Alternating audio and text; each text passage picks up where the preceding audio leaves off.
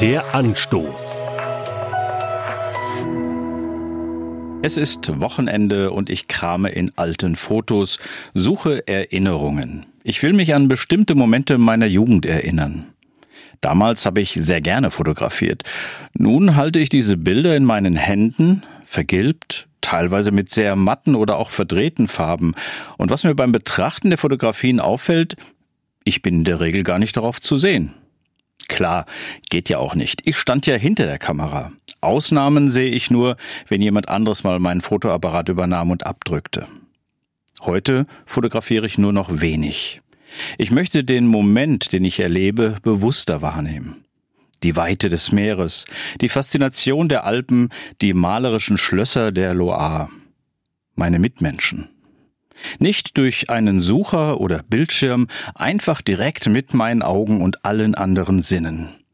Diese Blickrichtung möchte ich für mein ganzes Leben gewinnen. Weniger auf mich schauen, mehr aus mir herausschauen. Dankbar meine Sinne auf das lenken, was mir gerade geschenkt wird. Und auf das Miteinander. Es reicht, wenn einer mich fürsorglich im Blick hat, Jesus Christus.